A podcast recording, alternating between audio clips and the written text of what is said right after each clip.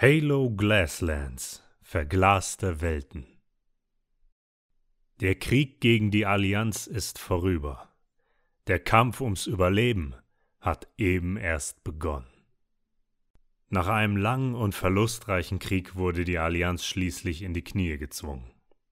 Der Blutzoll, den die Erde und ihre Kolonien dafür zu entrichten hatten, ist kaum mehr zu beziffern. Trotzdem, oder gerade deswegen, ist Frieden nun in greifbare Nähe gerückt. Doch der Krieg ist alles andere als beendet. Er findet jetzt lediglich im Untergrund statt. Der mysteriöse und gefürchtete Geheimdienst des UNSC, das ONI, rekrutiert ein schlagkräftiges Team aus ODST-Soldaten, einem Spartan und einer allgegenwärtigen künstlichen Intelligenz, um den drohenden Krieg der Türme auf Singhelios zu beschleunigen. Währenddessen versucht der Gebieter, der ehemalige Anführer einer nun zerschlagenen Allianz, alles, um einen Bürgerkrieg unter seinem gespaltenen Volk zu verhindern. Weit abseits vom Geschehen entdeckt eine totgeglaubte Frau in einer abgeschotteten Sphäre neue Hinterlassenschaften der Blutsväter, die von unschätzbarem Wert für die UNSC und die gesamte Menschheit sein könnten. Doch ihre eigene Zeit ist längst abgelaufen. Und damit willkommen zum Cluster Talk in der Rubrik Buchclub, habt ihr schon gehört.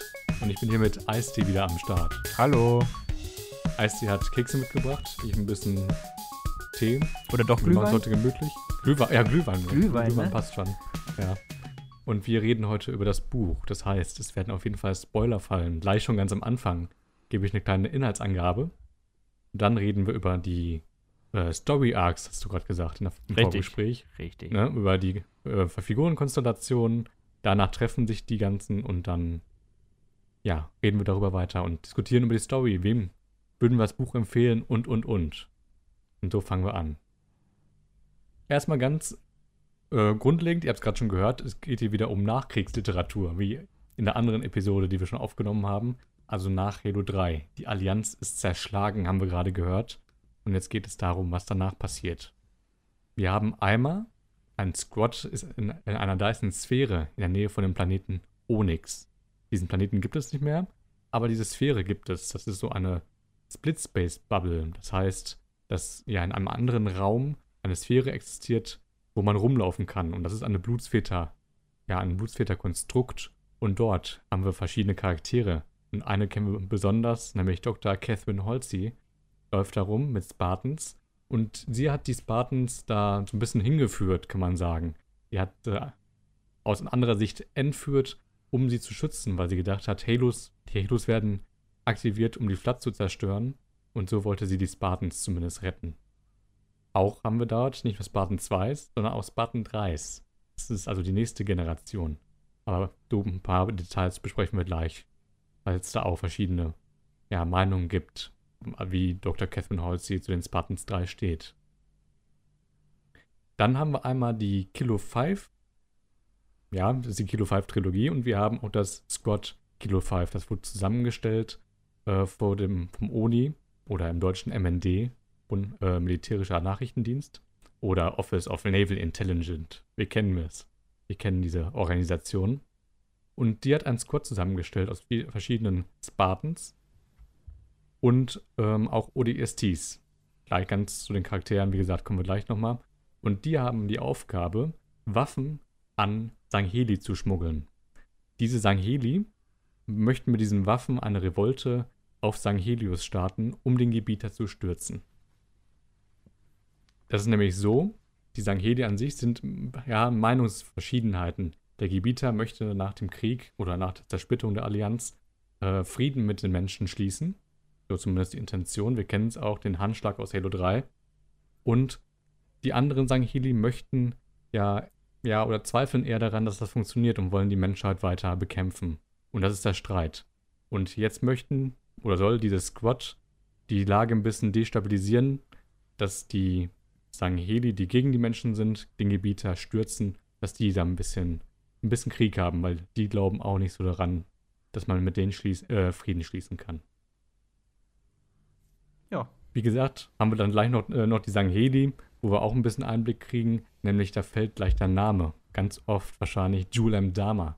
Den kennen wir aus dem Halo 4 ähm, Spartan Ops und der möchte natürlich diese Revolte da auch anführen. Warum und wie das so ein bisschen passt, besprechen wir gleich. Ja, perfekt. Ich hätte es nicht besser machen können. Dankeschön. Hätte ich, hätte ich ein bisschen mehr, äh, ja, wie heißt das? Weniger, nee, wäre weniger Zeit verstrichen, sagen wir es so. Mein Gehirn ist ja ein bisschen, bisschen schwach, was Langzeiterinnerung immer angeht. Ja.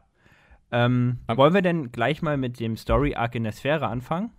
Mhm, was können wir machen? Genau, den haben wir jetzt gerade als erstes behandelt, da würde ich den auch gleich mal als erstes abklappern. Und ich glaube, da ist ganz wichtig zu sagen, dass wenn man den Arc, na nicht zu 100%, doch, wenn man den 100% verstehen möchte, sollte man das Buch äh, Geister von Onyx, heißt es, glaube ich, auf Deutsch, ähm, mhm. gelesen haben. Da wird das ganze Programm der Spartan 3er bisschen genau beschrieben, auch mit Mendes, heißt er, glaube ich, ne? Genau. Mendes, ja, äh, da wird es auch nochmal genau beschrieben und wie sich der ganze Planet, ich glaube, der Planet löst sich ja in Ingenieure auf. Und denn die Sphäre bildet sich irgendwie in der Mitte davon. Ich habe es aber auch nicht mehr ganz drauf. Das Buch habe ich, glaube ich, vor fast zehn Jahren gelesen. Die Sache ist die, ich habe das Buch nicht gelesen und ich ja. habe mich auch die ganze Zeit gefragt, der Planet löst auf. Ich weiß, Onyx ist bedeutsam, weil es auch verschiedene Bücher zu gibt ja. äh, und es auch oft benannt wird. Und dann gibt's, warum gibt es diesen Planeten nicht mehr? Das wurde irgendwie gesagt, eben zu irgendwelchen Maschinen ist das. Ge genau, also aber die, warum? Diese Wächter, die typischen Wächter sind, also der Planet soll eigentlich aus Wächtern bestanden ah, okay. haben. Also so wie ich es noch weiß. Ich überlege mal, Glaslens, das habe ich eben gerade gesehen, als ich mir noch ein paar Daten rausgesucht habe. Das ist 2011 rausgekommen. Scheiße, mhm. Mann. 2011 ist bald zehn Jahre her. Da war ich auch so, scheiße, man wird alt. Man wird richtig alt. Ähm, und Onyx kam ja noch früher raus. Also, ist schon krass. Genau. Ähm, in dem Arc geht es eben darum, dass sich eine Gruppe von Spartans und Dr. Holtzy und Mendes äh, in diese Sphäre gerettet hat, als der Planet sich aufgelöst hat. Und in dieser ja, Arche gelandet müssen sie natürlich erstmal nach Nahrung und einem Unterschlupf suchen. Und das ist meiner Meinung nach mehr so der die hintergestellte Story. Vielmehr geht es darum, wie die Charaktere zueinander stehen. Und vor allen Dingen auch äh, kommt es denn dazu, dass ein Party, also Gruppenmitglied verloren geht und Partymitglied. Äh, ja, man sagt es ja immer doch so bei diesen Rollenspielen, Partymitglied. Ja. Und ähm, das geht verloren und dadurch gibt es eben so eine Spannung in dem Team selber.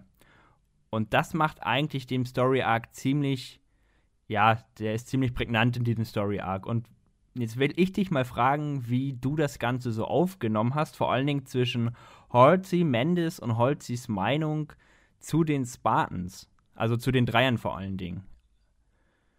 Ja, das ist so ein bisschen, also das ist ja ein ganz großes Thema in diesem Buch. Also dieser, dieser Rückschau zu diesem Spartan-Programm, was sie ja eingeführt hat, muss man sagen. Ne? Also sie hatte es geplant, man kennt sie, äh, sie ist die Mutter des Master Chiefs, sagt man ja immer. Und dann war sie ja ein bisschen abwertend zu den Spartan 3s, die sie ja selbst, ja, wo sie nicht selbst beteiligt war. Und es gibt dann einen ganz besonderen Unterschied zwischen den beiden. Und zwar die Spartan 2s, ähm, Linda, Kelly Fred, Master Chief, wurden ja als Kinder, als sie sechs Jahre waren, entführt, operiert, trainiert, Gehirn gewaschen. Und die Spartan 3s haben sich freiwillig gemeldet. Zwar als Kinder, aber sie haben sich freiwillig gemeldet, um dann Rache zu üben, weil die Eltern gestorben sind. Also es waren Waisenkinder. Und mhm. sie, ja, dann gab es ja diesen Konflikt, den du gerade meintest, meintest äh, zwischen Mendes, der ja auch beteiligt war bei beiden Programmen, meine ich, ne? Ja, richtig. Ja, die trainiert richtig. haben. Ja. Und Holzim. Und ja, Mendes hat ja immer noch ein bisschen angefeindet, dass das so unmoralisch war, was im Spartan 2 Programm war, mit der Entführung und so. Und da gab es dann diesen Konflikt. Und Holzi hat dann immer erwidert, ähm, dass er nichts Besseres gemacht hat, weil danach hat er direkt im Spartan 3 Programm mit jemand anderen Eckerson hieß er, glaube ich, ähm, das weitergemacht. Nur halt auch mit Kindern, aber nicht ge äh, gezwungen. Aber sah sie trotzdem als unmoralisch. Und dann gab es halt auch ganz oft diesen inneren Konflikt von ihr, dass ja, das irgendwie verkehrt war, sage ich mal so. Ist das ja? für dich so, so ein bisschen äh, in dem Buch selber, also als ich das gelesen habe, äh, ja, aber es ist eben keine reale Geschichte, aber man hat dann doch schon so ein bisschen geschluckt, wenn man das nochmal gelesen hat, wie das Spartan 2 Programm abgelaufen ist oder abgelaufen sein soll. Und ähm, ist das so ein bisschen Pseudopsychologie oder, ja, wie nennt man das? Äh, ja, so, dass Kinder sich denn freiwillig bewerben können im Spartan 3-Programm. Also, es ist ja auch nicht viel besser, Kinder, die jetzt 6, 7, 8 sind, denn äh, zu sagen, ja, ihr könnt euch hier für einen militärischen Dienst bewerben, weil Kinder sind ja jetzt auch nicht wirklich entscheidungsfähig, was sowas angeht. Ja, die haben, ja das ist so ein. Also, Entschuldigung. Ja, ist. Genau, die sind nicht entscheidungsfähig, aber man hat irgendwie trotzdem im Kopf, oder sie hat das auch, dass es besser ist, wenn sich Kinder melden, als wenn sie entführt werden. Andererseits, Kindersoldaten ja, haben wir direkt ein schlechtes Bild auch und ist auch nicht so ganz so toll. Sie hat ja auch immer gerechtfertigt, dass dies ohne Spartans wäre die Menschheit ausgelöscht und deswegen wäre das ja in Ordnung gewesen. Wo man sa dabei sagen muss, die Spartans wurden ja entwickelt, um die menschlichen Aufstände und mhm. nicht die Allianz zu, zu, bekämpfen, entwickelt wurden. Das ne? vergisst man auch ganz oft. Also man hat eigentlich immer so, ja, die sind für diesen Allianzkrieg, aber die sind ja eigentlich für diese Rebellenkriege, die davor von den Kolonien waren, entstanden. Und was man auch noch sagen muss, ist vor allen Dingen zu den Dreier-Spartans, dass das Selbstmord-Spartans sind. Ähm, genau. Das ist ja. nämlich auch noch ein ganz großer Punkt nachher. Wir haben nämlich in der Gruppe äh, eine Person, ich, wer, war das Lucy? Ich glaube, es war Lucy, ne? Mhm. Lucy. Stimmt. Ich weiß nicht, was du sagen möchtest. Äh, ja, ja, ich, äh, und Lucy ist ein, ein Taubstummer? Na, taub nicht, aber ein stummer Spartan Dreier. Und der geht im Laufe dieser Story verloren. Und ist dann auch der Punkt, warum sich Halsey und Mendes so ein bisschen in die Haare kriegen. Weil Halsey kennt man ja als ziemlich äh, äh, ja, arrangiert, was die Blutsfete angeht. Sie kann als Mensch äh, trotz ihres eingeschränkten Gehirns, wie sie immer sagt, im Gegensatz zu KIs, viel lesen davon und viel entschlüsseln. Und äh, ihr war das wichtiger, wie sie verloren geht und welche Technik dahinter gesteckt hat, der Blutsväter, als äh, sie zu finden. Genau. Und die war ja nämlich äh, auf einmal verschwunden, die Lucy, die Spartan 3. Ja. Genau. Und äh, die hat dann irgendwann einen Ingenieur gefunden. Und da hat sie dann versucht zu kommunizieren. Sie konnte nicht schweigen. Man hat auch äh, gewusst, nicht sprechen. warum. Nicht sprechen. sie konnte nicht, nicht sprechen, genau. Sie hat geschwiegen, genau. Genau. Nicht schweigen. Sehr gut. Äh, und man hat schon gewusst, sie hat ähm, ja psychische Probleme aufgrund eines Ereignisses anderer, anderer Spartan 3s. Und zwar war sie irgendwie ja, war das ein Kampf gegen die Allianz und seitdem hat sie ja verschiedene äh, Flashbacks oder schlechte Erinnerungen. Ja. Ne?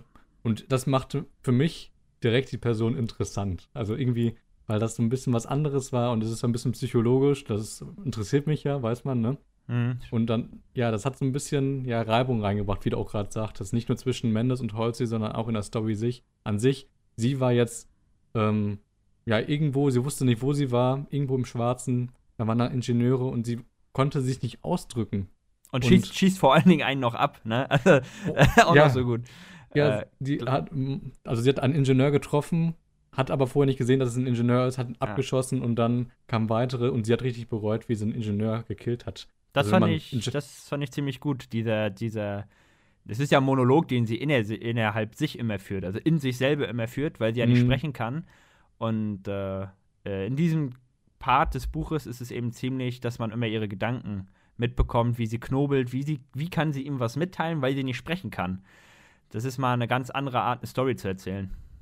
Ja, man sollte vielleicht auch erwähnen, was Ingenieure sind. Also das sind jetzt keine Personen, sondern ja. das sind, ja, ist eine, ja, es sind keine, keine richtigen Aliens. Eine physische sondern, KI? Ja, genau. Also die Blutsväter haben sie am Anfang konstruiert aus äh, Biomasse und ja, und sind trotzdem ein bisschen mechanisch, ne? Ja. Das sind die in Halo 3 ODST, die man immer abschießen musste oder in Halo Reach, weil die immer ein Overshield auf andere gelegt haben. Ja. Und da hat man auch ein bisschen mehr Lore erfahren, was die überhaupt äh, sind oder so ein paar Eigenschaften, was ich ganz cool fand, weil ich die auch am Anfang schon ziemlich cool finde aus den anderen Büchern. Zum Beispiel, wie haben die ihre Namen? Wir haben letztes Mal in einem Buchtalk gesprochen über äh, Schwebt oh dicht unter der Decke. Ja, er war das, ne? Schwebt dicht die, unter der Decke, ja, genau. Warum heißt er so? Der heißt so, weil sie danach benannt werden, äh, wie sie sich verhalten, wenn sie, ähm, wenn ihre Gastanks aufgefüllt werden am Anfang, bei ihrer Geburt kann man sagen, wie die sich dann verhalten. Und da war dann hier trotzdem Wind der Hauptingenieur, der hieß da so. Ja, Oder heißt, auch ganz interessant, richtig äh, in die Lore steigen wollte ein, und zwar, warum die explodieren, zumindest bei der Allianz.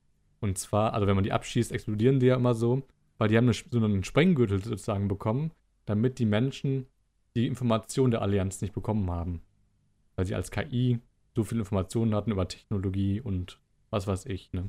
Die können ja auch alles reparieren. Also die Sache ist ja, die UNSC hätte ja auch so davon profitiert, selbst ohne die Infos der Allianz. Das ist ja, das bekommt man da auch mit. Ich glaube, die haben ja ihr, das fand ich ein bisschen skurril, dass sie den Rucksack genommen haben und den Rucksack komplett auseinandergenommen haben und auch ihre, ihre Unterwäsche war es, glaube ich, und alles. Dass ja, ja ihr Helm, glaube ich, auch, hat es auch versucht zu optimieren. Ja, die, haben, ja. Die, die, nehmen was in die Hand und fallen dann sofort dran, äh, rumzukrepeln dran. Wo du gerade das sagst, das war sehr interessant. Und zwar war jetzt dann Lucy und der Ingenieur dann zusammen. Und der Ingenieur hat nicht verstanden, warum spricht sie nicht? Sie, sie ist doch ein Mensch. Und dann hat äh, der Ingenieur sie äh, ja ähm, inspiziert, also geschaut, was hat sie denn? Und dann hat er gesagt, so, bei dir ist doch nichts kaputt, warum sprichst du nicht? Das war sehr, sehr eindrucksvoll, weil es ja auch so ja. zeigt, sie hat äh, vielleicht eine psychische Störung. Und ja, man sieht es aber direkt nicht an, ne? Keine, keine äußerliche Verletzung, sondern eben die typische seelische Verletzung, ne? Ein Traumata. Ja, genau. Ja, und während der ganzen Story, was sie durchmacht, also was Lucy durchmacht, geht es draußen eben, ja, was will man sagen, drunter und drüber. Aber die Dreier- und Zweiersbanden suchen sie ja und finden denn eine leere Stadt, die scheinbar ziemlich groß ist bei dem Versuch, mhm. sie zu finden. Wie hast du das so aufgenommen? Hättest du dir damit mehr gewünscht oder fandest du das so ein bisschen unnötig? Es, ja, unnötig trifft es schon ein bisschen gut, aber weil die, die sind da rumgerannt, sie haben ja Essen gesucht, also sie, haben sie die Stadt gesehen, oh, hier muss es doch Essen geben. Nein, es gab kein Essen, dann sind sie irgendwelche Türme hochgegangen mit dem Fahrstuhl, da war nichts, und dann gehen sie, fahren sie wieder runter. Ja, so drei Fahrstuhlszenen gefühlt, ne? Ja, das war so ja. ein bisschen, da hätten sie auch ein bisschen, ja, die ja. Umgebung besser beschreiben können. Ja. ja, es war so ein bisschen Buchstreckerei. Ja. Äh, was auf der anderen Seite natürlich dem Fakt nicht mildert, wenn man die Info an sich nimmt, dass die Sphäre eine große Stadt hat, bestätigt das ja auch die Annahme von Halsey und den anderen äh, Leuten, die da mit in der Sphäre sind, dass das Ganze dafür gedacht war als Schutzbunker vor der Flat oder irgendwas ähnliches. Mhm. Zumal ja auch Vegetation und Leben schon äh, drauf äh, zu finden war. Also die haben ja Essen gefunden nachher am Ende. Ich glaube, ein Fisch oder irgend oder Hasenähnliches. Ich weiß gar nicht mehr was. Echsen auf jeden Fall. Echsen kann ich mir noch genau dran erinnern. Mhm. Ja. Was ich immer cool finde, ist, und zwar, diese, wenn immer Blutsväter-Strukturen in Büchern beschrieben werden, mhm. dann sind die Menschen an sich immer so fasziniert von der, ja, von der Umgebung oder warum das gemacht wurde. Das, das und das so war ich auch. ja, stimmt. Also fast immer. Ja. Und zwar kam ja heraus, dass diese Dyson-Sphäre einmal komplett riesengroß ist. Ich weiß gar nicht. Ich habe die, äh, die Zahl 500 drin. Das 500-fache oder 500 Millionenfache von der Erdumf äh, von dem Erdumfang oder von der Erdoberfläche, das ne? Stand das, das war ein Buch? Buch? Okay. Ja, irgendwie das 500-fache, mindestens das 500-fache von der Erd von der Erdoberfläche. Mhm. Ich glaube sogar mehr, ich weiß es nicht. Und diese Umgebung passt sich denen an, die auf diese Dyson-Sphäre draufkommen. Zumindest hat das, wurde das vermutet und das ist einfach ein cooler Gedanke, finde ich. Das ist ein richtig äh, cooler Gedanke und äh, wie du das gerade meintest mit den Strukturen, auch wenn sie zum Beispiel die Oberflächen beschreiben. Ein Tief in Schwarz, was jedes Licht aufsaugt. Es ist eben ziemlich. äh, schwarz ist ja, saugt eben das Licht auf, aber man kann sich eben schwer vorstellen, ne? Oder diese, auch diese, wie sie fasziniert sind von den glatten Oberflächen und dass das alles noch poliert aussieht. Das wird in den mhm. Büchern eben immer so schön über mehrere Seiten beschrieben und in den Spielen rennt man da einfach mal fix vorbei. Und ist, man, ne? Man kann ja, sich in stimmt. Büchern da einfach viel mehr reinversetzen oder man, man genießt den Moment mehr. Schön schnolzig, aber es ist einfach so. Oder es macht einfach Spaß, dass Informationen fehlen und dann packt man alles, was man kriegt. Das stimmt, das, das, kann natürlich auch sein. Genau, und dann äh, in der weißen Sphäre, denn wird ja Lucy, wird sie wiedergefunden oder kommt sie selber wieder? Ähm, sie kommt wieder, weil der Ingenieur hilft sie, die zu finden, weil der, die Ingenieure hatten so einen Kontrollraum, dass sie die anderen mhm, gesehen haben. Mhm. Stimmt, dann stimmt. Die, kam sie irgendwann mit den Ingenieuren dazu. Ah ja. Ja, dann stimmt. waren sie am Feuer, haben was gegessen, Fisch oder so. Fisch oder Echsen oder was auch man immer. Hört schon, man hört schon aus dem Talk heraus, der ist sehr hochauflösend. Also ihr werdet nichts verpassen. Ey, gar nichts verpassen hier. Ja, stimmt. Und dann, warte mal. Ah ja, und dann ist Holz ja total. Da ist ja wieder die Diskussion dann aufgekommen, dass sie sich nicht für Lucy interessiert hat, sondern nur für den äh, Ingenieur. Und das, das hat mir, oder was hat, aber das war mir beim Lesen schon super unangenehm. Wie sie mit dem Ingenieur umgegangen ist. Also, das war echt. Ja. Genau, du kommst, glaube ich, jetzt zu so einer Art Schlüsselszene. Ich habe schon, bei mir kribbelt schon ein bisschen, weil ich darüber aufsprechen okay, wollte. Jetzt, jetzt sprech dich aus, wenn es schon kribbelt. Und zwar hat man dann so gesehen, äh, Holzi hat sich nur für die Ingenieure interessiert, wollte Informationen haben, wo sind wir, wie ist hier die Zeit, die läuft hier ein bisschen anders als draußen aus der Sphäre. Und dann, ähm, ja, war Holzi ein bisschen aggressiver, weil sie nicht alle Informationen bekommen hat. Und dann hat äh, Lucy ja gesehen, äh, der Ingenieur wird ganz schön angegangen und dann hat Lucy ja sie richtig in die Fresse geschlagen. Das ist so ein schon, ja, wie heißt das, ein nicht befreiender Moment, aber es fühlte sich schon ganz cool an, weil man halt gesehen hat, wie der Ingenieur die ganze Zeit bedrängt wurde. Der kannte ja, äh, der ja. konnte ja nichts machen, äh, war auch ein, kein aggressives Wesen. Ne? Das war schon ein ziemlich befreiender Moment. Äh, zumal auch äh, da so zwei Punkte mitspielen. Zum einen, dass ja Lucy zuerst einen Ingenieur getötet hat und dann einen verteidigt gegen einen anderen Menschen. Das spielt einmal so ein bisschen im Ganzen mit. Und was auch ganz wichtig ist, dass Dr. Halsey in diesem ganzen Arc immer so ziemlich eklig rüberkam. Und dass man sich öfter mal gedacht hat, boah, halt doch einfach mal den Mund oder hör mal zu und diskutier nicht dauernd so, ne? Ja. Und da, das war dann so für den Leser auf jeden Fall, oh ja, endlich hat sie mal ihr Fett und weggekriegt. Ganz besonders war in dieser Szene auch, dass ihr Schweigen gebrochen war. Sie hat ja Nein, Nein, Nein geschrien, ne? ja, dass gut. sie das aufhören ja. soll, hat auf Holz geschlagen. Und das war auch so ein Schlüsselmoment. Man hat die ganze Zeit mitbekommen, wie sie kämpft, ankämpft, mit dem Ingenieur zu sprechen. Oder sie hat dann äh, mit dem Ingenieur äh, geschrieben, das Schri Schreiben viele schwer, Sätze zu formulieren. Und dann hat sie ihr Schweigen mit dieser Szene gebrochen. Das Stimmt, cool. das, das hat sich ja aufgebaut auch so, dass sie erst Schreiben kommuniziert hatten, dass ihr schwer fiel und dann nachher das Sprechen. Genau. Und dass dir das natürlich auch schwer fällt, weil wenn man einen Muskel wie die Stimmbänder lange nicht nutzt, dann sind sie natürlich auch ein bisschen, äh, ja, erschwacht. Ja. Oder Muskel, die, wie heißt das? Detrophie? Keine Ahnung, scheiß drauf. Aber ja, genau das war's. Und fandest du das ein bisschen zu plump? Also hättest du sie gerne lang, länger stumpf, äh, stumm gehabt? Nee, nee, nee. Nee, das ne? wünscht man keinen. nein, nee, nein das wünscht man keinen. Schöner, das, war, das war einfach ein schöner Moment. Das war ein ja. Äh, symbolischer Moment, wie du auch gerade sagst, tötet den Ingenieur und äh, bricht dann ihr Schweigen, indem sie, oder währenddessen sie einen Ingenieur an Huragok verteidigt. Ja, und nichtsdestotrotz kommt ja Halsey denn nachher zu dem Punkt, oder die Gruppe selbst zu dem Punkt, dass sie mit, außen, mit der Außenwelt kommunizieren dürfen. Äh, das haben ja die Ingenieure lange versucht zu ja, ein bisschen zu unterbinden, weil sie ja dafür da sind, äh, zu checken, ob draußen die Flat nicht ist oder irgendwas anderes gefährlich ist.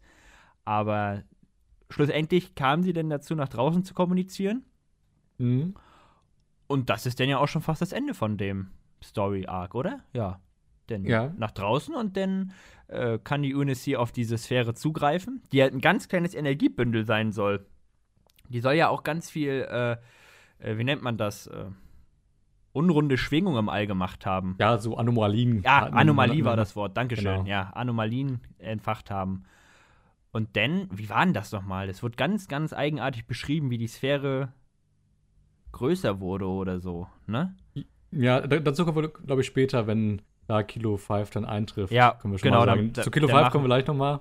Aber eine Sache wollte ich noch sagen. Und zwar fandest du, oder kannst du jetzt, ohne jetzt auf ein Blatt Papier gucken, okay, ja. wissen, wer jetzt auf der Dyson-Sphäre war, welche Charaktere? Ich habe mir eine Liste gemacht vorhin. Das ist ein bisschen unfair, glaube ich. Aber ich lege die weg. Ähm, ich kann sagen Halsey, hm. Mendes, ja. Äh, Lucy auf jeden Fall, die wir die gerade die ganze Zeit hatten. Dann war äh, Ah, scheiße. Fred? Genau, Fred. Genau. Fred, genau, nicht Fred. Fred. Fred. Es ist Fred. Fred, Linda? Mhm. Kelly? Nee. Ja. Kelly also das auch? Blue Team, ne? Also ein Teil des Blue Teams. Ach, jo, stimmt, das ist das Blue Team. Und dann, jetzt, das kommt eben jetzt durchs Aufschreiben auf jeden Fall entgegen. Ash war dabei. Mhm. Und mehr weiß ich nicht. Ein, zwei müssen es noch sein. Genau, es waren noch vier ähm, Spartan 3s und ich weiß das auch nur, weil ich es aufgeschrieben habe. Tom, Ash, Olivia und Mark. Olivia. Wo man nicht so viel erfahren hat. Nee, stimmt, ich. die, also waren ziemlich, die waren ziemlich blass. Die sind und auch für mich, mehr. Natürlich ja? in den Büchern, das lebt davon, dass viele Personen da sind. Das macht es ein bisschen lebendiger. Aber für mich sehr schwierig, die auseinanderzuhalten. Man hatte herausgefunden, dass zum Beispiel Tom ein guter Freund von Lucy war, weil sie sich gut verstanden haben. Das war ganz cool. Aber die anderen drei, Ash, Olivia, Mark, vielleicht hat man sie aus anderen Büchern schon kennengelernt. So, Auf der anderen Seite war das mit den Spartan 2 ja auch nicht anders. Und was, ja. wenn wir darüber so reden, was mir jetzt auffällt, die wurden nicht wirklich beschrieben, Aber es war jedes Mal so, wenn zum Beispiel Kelly, äh, Kelly, äh, Horsey und Mendes einen Streit hatten, wurde auch immer beschrieben, wie die Sparten Zweier zu Horsey gegangen sind und die Dreier zu Mendes. Also, dass die Gruppe auch immer in sich gespalten war, denn, weil mhm. die einen halten dazu und die anderen halten dazu. Ja. Genau, weil die also, Spartan 2 ist ein bisschen Loyalität genau. zu Halsey haben. Aber da glaube ich, dass die Spartans einfach nur so nach dem Motto, wir sind dafür da, um den Spalt in der Gruppe noch mehr zu verdeutlichen. Ne? Also, ja, das kann sein, ja. So ganz aber übertrieben. Es, aber es sind halt immer so viele Namen. Ne? Ja, es sind viele Namen und man kommt ziemlich schnell durcheinander. Das ist auf jeden Fall so. Vor allem in ja. dem Arc ist es ja mit Abstand am schlimmsten. Wie sie, ja. also, ich, das ist das Schlimmste, wenn man es so sagen möchte. ja. Okay, da haben wir diesen Abschnitt schon sehr gut skizziert, glaube ich. Ich wollte gerade sagen, und jetzt also, ähm, wollen wir Kilo 5 machen oder die Sangheli? Genau, fangen wir einfach mit Kilo 5 an. Fangen wir mit und zwar habe ich ja davon gerade gesprochen, dass das OI ein Team zusammengestellt hat. Und dieses Team hat das Ziel, ja, Sanghelius zu destabilisieren. Ja. Und genau. das machen sie mit Hilfe von anderen Sangheli, zum Beispiel mit Julian Dama. Aber jetzt erstmal äh, wollen wir erstmal das Team äh, abquatschen. Oh, ich, ich liebe das Team. Es ist, du liebst das Team, dann fang ich, mal an. Äh, ja, also das Team besteht einmal aus drei UDST. Äh, Mal war es und jetzt der Name, den kann ich glaube ich nicht laut aussprechen. Mm. Deveroix. Deverex. Ja. Deveroix, ich, ne? Eine Soldatin, genau. Genau. Aus einer Spartan, Naomi. Aus einer Ex-Spartan, die in Oni ziemlich weit äh, oben ist und demnächst die aktuelle Chefin ersetzen soll und mhm. aus einer göttlichen KI. die also, die mir besser gefällt als äh, Cortana auf jeden Fall. Oh, wow, wow. wow, wow, wow. Jetzt, die Zuhörer jetzt. hassen dich jetzt gerade einen kurzen Moment, aber wir werden Alle. gleich sagen, warum. Genau, und äh, die Gruppe wird, ich, ich finde, ziemlich cool zusammengeführt am Anfang des Buches. Die treffen sich in Sydney, beim, also Sydney, Australien, ähm, beim ONI-Hauptquartier. Und Sydney ist total zerstört und zerbombt. Und man kriegt erstmal mit, wie Mal und Vars dort äh, durchlaufen und eine Bar suchen, in der sie auf ihren besten Kumpel trinken wollen. Und die Bar gibt es natürlich nicht mehr und dann trinken sie im Schutthaufen von der Bar dort.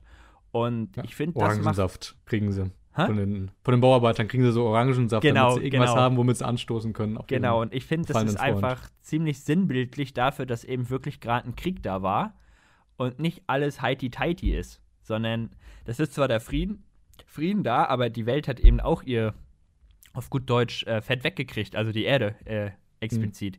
Mhm. Und die beiden ODSTs treffen sich dann eben mit äh, Doveroix, Osman und äh, Naomi. Ach, Phillips habe ich vergessen. Guck mal. Den haben Den habe ich ganz vergessen, den Forscher. Und die treffen sich und werden dann für eine Mission eben auserkoren. Ja, genau, und die waren in der, in der, Stadt, fand ich das auch sehr schön, wie du sagst. Nicht nur diese Stadt war zerstört, sondern auch die Zivilisten wussten nicht und haben gefragt, ist der Krieg jetzt wirklich vorbei? Oh, Weil die wussten es einfach nicht, was überhaupt ja, läuft, ne? Genau. Die Bauarbeiter die, oder die Leute, die versucht haben, die Stadt wieder aufzubauen. Und dann und, haben sie halt die ODSTs gefragt, ist der Krieg wirklich vorbei? Und die wussten es ehrlich gesagt auch nicht so richtig, ne? Nee, die, die, die wussten nicht ganz so. Und da gab es doch die eine Szene, die hat mich so ein bisschen an. Es gibt ein ganz berühmtes Bild aus dem Zweiten Weltkrieg, wo die Russen in Berlin sind und ich glaube auf dem auf dem Bundestag oder ich weiß gar nicht wo, äh, die russische Flagge hissen. Das ist ein ganz berühmtes Bild. Und im Buch wird sowas ähnliches beschrieben, wie einer doch eine Fahne auf so einem abgestürzten Kran oder so hisst. Oder okay. ver verwechsel ich das gerade? Nee, doch, doch. Ich glaube, das war so. Dass das da beschrieben wird, wie der eine da gerade hochkraxelt und da irgendwas aufhängt. Auf jeden. Das verwechsel ich nicht, das war so. Es könnte sein, ja. ja, genau. Und dann wird das Kilo 5 Team äh, auf eine Mission geschickt eben die Waffenlieferung zu machen für die Zanghelis, um das Ganze zu destabilisieren. Und auf dem Schiff spielt sich eigentlich die ganze Story ab. Und da ist es ziemlich, äh, äh, eigentlich ein, eine schöne Charakterdynamik. Anders kann ich das nicht beschreiben. Man lernt die Charaktere sehr, sehr ausführlich kennen. Ich finde alle außer eben diese, diese Diveroix, Diverix. Die ist so ein bisschen hm. blass bei dem Ganzen. Aber alle anderen die lernt man echt äh, intensiv kennen. Ja, und vor allen Dingen war da auch wieder das Thema, also die Stränge liefen ja mal parallel, muss man sagen. Einmal waren wir auf der ja. Sphäre, gerade mit ja. Holzsee, und jetzt waren wir hier. Und da war auch das Thema so Spartan 2. Am Anfang, jetzt am Anfang, äh, wo sie sich noch nicht getroffen haben, ein bisschen angekratzt. du hast ja gerade angesprochen, eine Ex-Spartan war dabei. Das war die Sirin Osman, die halt genau. bald OI-Chef werden soll. Oder vielleicht sollte. Ähm, und sie war eine Ex-Spartan, aber auch Spartan 2. Weil da funktionierte die Operation irgendwie nicht. Man weiß, ganz viele sind gestorben dabei bei dieser Aktion. Und manche waren dann zum Schluss ja behindert oder. Behindert, ja. geistig, komplett verkrüppelt oder sind, glaube ich, gleich gestorben. Und ich glaube, bei ihr war es diese Knochenaugmentation, dass Genau. die die Rüstung tragen kann. Dass sie am Anfang nicht laufen konnte und irgendwann konnte sie laufen und die meisten Spartans, so wird's geschrieben, äh, in den Geschichtsbüchern, sag ich mal, und äh, gehen dann zum Oni, um da irgendwelche administrative Aufgaben zu übernehmen. Ne? Genau. Ja, stimmt. Die Dynamik zwischen ihr und Naomi, das ist denn die Spartan 2, die für dieses Team ausgewählt wurde, die ist, ich will nicht sagen eine ganz spezielle, aber man sieht denn schon von Anfang an, dass Osman Naomi eben verstehen kann. So, Mhm. dass sie still ist oder wenn es, wie du gerade schon meintest, weil die Storystränge ja nebeneinander laufen und sobald Halsey denn eben auch beim Kilo 5 Team ein Thema ist, äh, dass Halsey da ein bisschen behutsamer mit ihr umgeht. Und dass die ODSTs eben, sobald sie auch ein bisschen mitbekommen, was im Spartan 2 Programm abgelaufen ist, äh, dass die so grantig sind. Die haben eine ganz, ganz starke Abneig äh, Abneigung gegen das ganze Programm. Ja, genau. Man, das ist ja keine Selbstverständlichkeit, dass die überhaupt was davon erfahren. Nämlich Ostmann ähm, hat so ein bisschen, ja, weil sie auch selbst Spartan ist, das Programm am Laufen, das öffentlich zu machen und weiht erstmal das ganze Team ein. Und die fragen sich die ganze Zeit, warum erzählt sie das? Weil sie gerade damit beschäftigt ist. Und dann hat man auch immer eine Bruchteile, jeder hat eine Bruchteile von irgendwas bekommen und dann haben die versucht, irgendwas zusammenzupuzzeln sozusagen. Oder ganz vorsichtig Naomi, die Sp Spartin, anzusprechen, ähm, weil sie vielleicht gerade etwas erfahren hat. Und das war dann später auch sehr spannend. Also es ist echt, also das auf jeden Fall. Und äh, was man auch merkt, dass äh, vor allen Dingen die ODSTs so eine abgrundtiefe Abneigung gegen das Uni haben. Also die vertrauen Osman am Anfang gar nicht. Und wie du es gerade meintest, warum erzählt ihr uns das und alles? Die haben eigentlich immer einen Komplott dahinter ver, ver oder Mhm. gerochen. Eigentlich immer gedacht, dass die mehr Suppenschüssel gleich auf den Deckel bekommen. Also, Ja, es lag wahrscheinlich daran, weil das die Soldaten sind, die auf dem Feld sind und Oni Ja. eher die dahinter sind und sie da irgendwie ja irgendwelche Missionen haben und jetzt auch die Mission allein ähm, den Frieden zwischen Menschen und Sangheli zu gefährden, da waren sie auch ein bisschen abgeneigt am Anfang, ne? ja, Haben sich, glaube ich, irgendwann der Mission angenommen. der Zumindest Mission- haben dann nicht so viel zu gesagt später, ne? Genau. Und es ist eben, das geht darum, äh, Waffen, wie wir schon jetzt gesagt haben, den Sangheli zu liefern. Und dafür treffen die sich immer auf, ich glaube, einen Mond. Es ist ein, nee, eine alte Kolonie, die verglast wurde. So war's. Mhm. Und äh, die Waffen sind natürlich mit Peilsendern äh, bestückt, damit die sehen können, was mit den Waffen passiert. Und Genau, wie die Bündnisse auch sind, können sie da sehen, ne, wer da mit, mitmischt. Genau, einmal alles. Und das ist gar nicht mal, finde ich, so der Hauptpunkt der Ganzen. Also es ist natürlich der, der Beweggrund, warum sich das ganze Team trifft. Aber eigentlich gibt es nur zwei Waffenlieferungen. Die eine, die richtig gut läuft. Und die andere, wo wir denn unseren blinden Passagier bekommen, auf den wir nachher auch nochmal zu sprechen kommen. Mhm. Ja, und äh, wen wir ja bei den beiden Sachen noch gar nicht äh, besprochen haben, das ist die Dynamik zwischen Phillips, den Zangheli-Forscher, der bei dem Ganzen dabei ist, der keine militärische Ausbildung und gar nichts hat. Das ist ein einfacher Professor, der sich dafür aber qualifiziert hat, und der KIBB.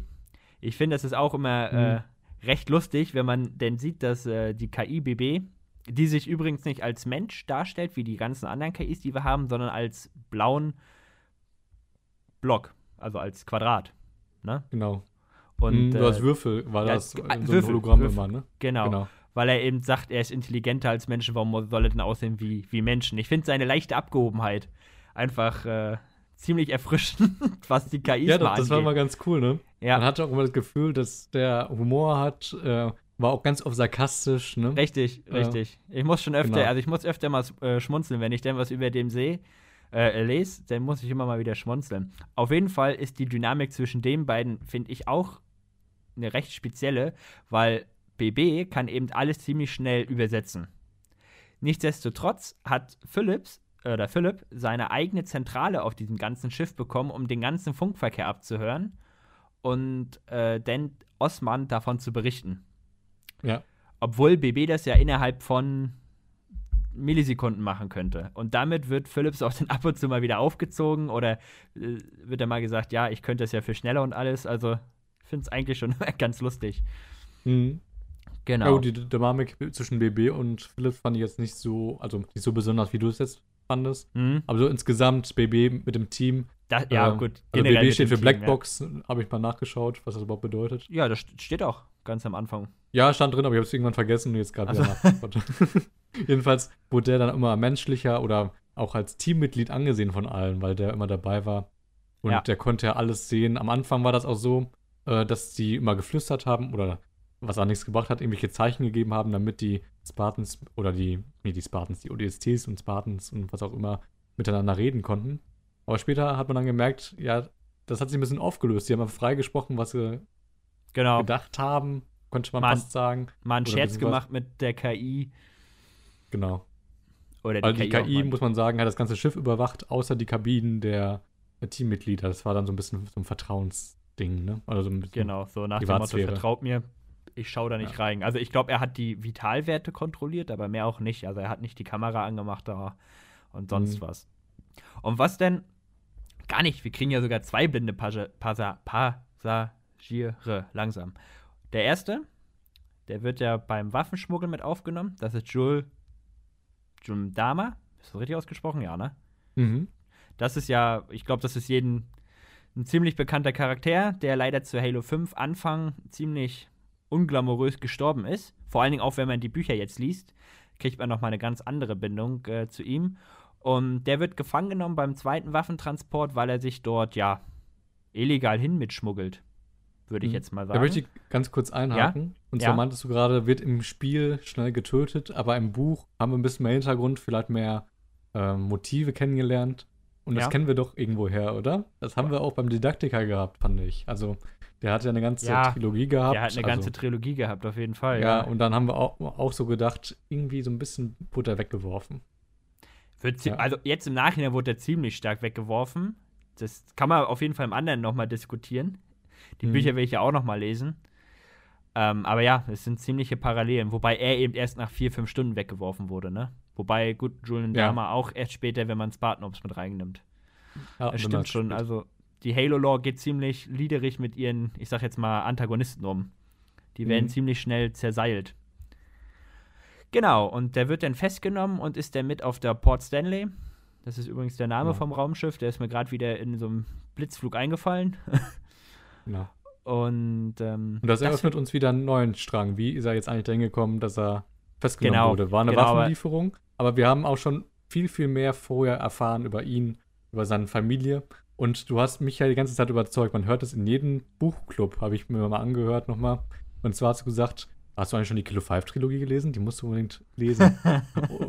ja, warum denn? Ja, da erfährt man so viel über die Kultur der Sangheli und, und, ja. und. Ja. Und das hat man in diesem ersten Buch jetzt, in diesem ersten Band der Kilo 5 Trilogie auch erfahren. Willst du jetzt gleich über die Sangheli reden? Wollen wir? Ja, genau, über Julam Dama und okay. wie er da. Dann reden wir jetzt, jetzt wird er gefangen und dann swipen wir jetzt erstmal zu ihm, damit ihr den mal ein bisschen versteht.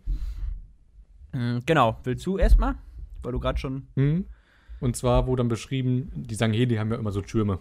Haben wir vielleicht von anderen Büchern kennengelernt, wir beide zumindest. Aber jedenfalls haben die so Türme, ähm, wo die dann leben mit mehreren Kindern, Frauen und äh, den äh, männlichen Sangheli. Und da hat man so ein bisschen die Familienverhältnisse kennengelernt, kann das nicht so ganz gut wiedergeben, aber irgendwie war das so, dass die Sangheli, also die männlichen Sangheli, nicht wissen durften, wer die Kinder sind, also wessen Kind sie da überhaupt andersrum, haben. Andersrum, andersrum. Die Kinder dürfen oder? nicht wissen, wer ihr Vater ist. Aber die Väter wissen, wer ihre Kinder sind, dürfen ah, okay. deswegen sie aber nicht trainieren, damit sie nicht bevorzugt werden. Oder sie, hm. sie sind darauf auch sehr bedacht, sie nicht zu bevorzugen. Hm. Ja, und die Frauen sind für das ganze administrative, Ad, Ad, Gott, egal, für die ganze ähm, Administration zuständig. Und ähm, ja. Da habe ich tatsächlich eine Sache nicht verstanden. Und zwar wurde ja ganz am Anfang gesagt, die, dass die weiblichen Sangheli sehr viel Macht haben, ne? Ja.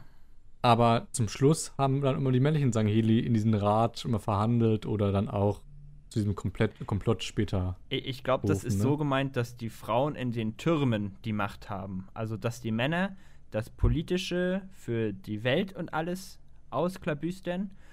aber die Frauen, denn wenn es zum Beispiel um so Tulme geht oder auch um Clangemeinschaften, Turmgemeinschaften, dass die das bestimmen. Ah, okay. Dass die dann eben sagen, hier läuft es jetzt so und so und du machst das und das, du bestellst das Feld, du machst das und jenes.